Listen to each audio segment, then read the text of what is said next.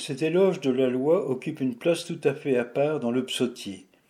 Ce n'est pas le triomphe du légalisme, de la casuistique, de l'art de se mettre en règle en négligeant ce qu'il y a le plus de poids dans la loi, la solidarité, la fidélité et la justice.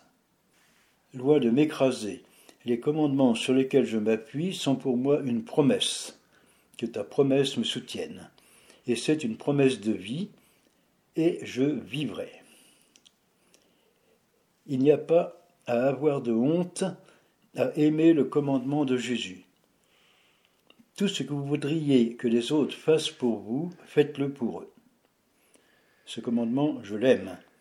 Lui donner la priorité, sans partage, se sentir soutenu par Dieu dans un monde qui a de tout autres soucis que les commandements et la logique d'un amour sans limite, c'est prendre du recul par rapport à un entourage où la méchanceté ne se reconnaît aucune limite. Écartez-vous de moi, méchant. Cet amour de la loi comporte cependant un risque. Rejeter hors du salut ceux qui rejettent Dieu et entretenir des représentations de Dieu qui suscitent la crainte plutôt que l'amour. Or, le parfait amour bannit la crainte.